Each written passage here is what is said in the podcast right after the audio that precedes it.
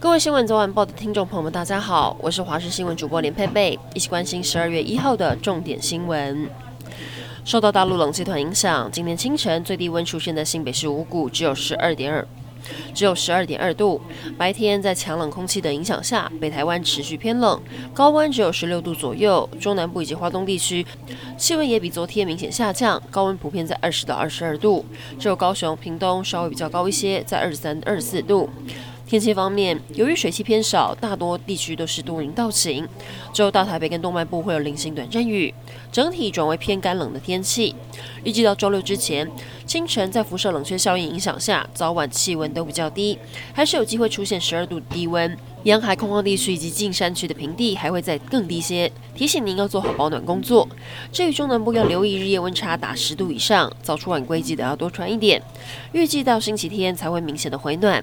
最后还要关心今年的第二十一号台风尼亚图，目前在鹅銮鼻东南东方海面上，接下来会向西北转北移动，对台湾没有直接影响。宜兰有一名小六的王姓男童，十月二十二号在放学回家的途中意外被货车撞上，当时他送进医院。全身多达十九处骨折，躺在加护病房昏迷了两天，经历了三次大手术。经过一个多月的抢救，王小弟弟终于在昨天顺利出院。院方也准备了王小弟弟最喜欢的足球蛋糕，替他加油打气。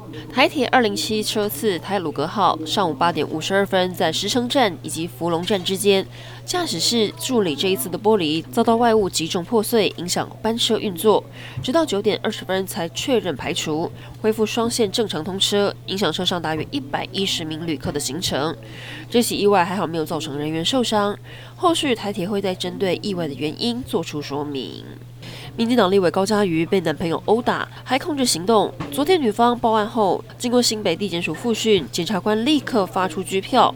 凌晨两点，在板桥的饭店将嫌犯拘提到案。林姓嫌犯被指控四大罪。包含伤害、妨害秘密、私刑拘禁、强制罪四项罪名，将他逮捕，同时也搜索了他的住处以及老家。不过令人惊讶的是，房内有一名女子，疑似是他的新女友，就藏身在饭店里头。民进党立委高嘉瑜经传被男友暴力相向，消息传回基隆老家。开百货行的父母看新闻才知道，只是说很心疼女儿，但是从来没有看过高鲨鱼带男友回家。现在大家都很好奇，这位男友是何方神圣？先是传出男友是板桥林家后代。最后证实是谣言。接着，男友声称从事国安系统相关工作。不过，总统府声明都不是事实，要各界不要受骗上当。真的好惊险！台中有名三十二岁的黄姓女子推着婴儿车去买早餐，她买到一半才发现停在门口的婴儿车不见了。不过，钱包、手机、钥匙都在婴儿车上。她慌张地向警方报案。最后，警方调阅监视器画面，发现婴儿车划过了四个车道，撞上对接的公车站牌才停下来。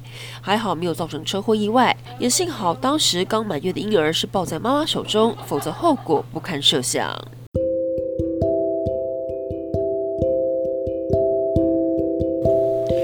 以上整点新闻，感谢您的收听，我们再会。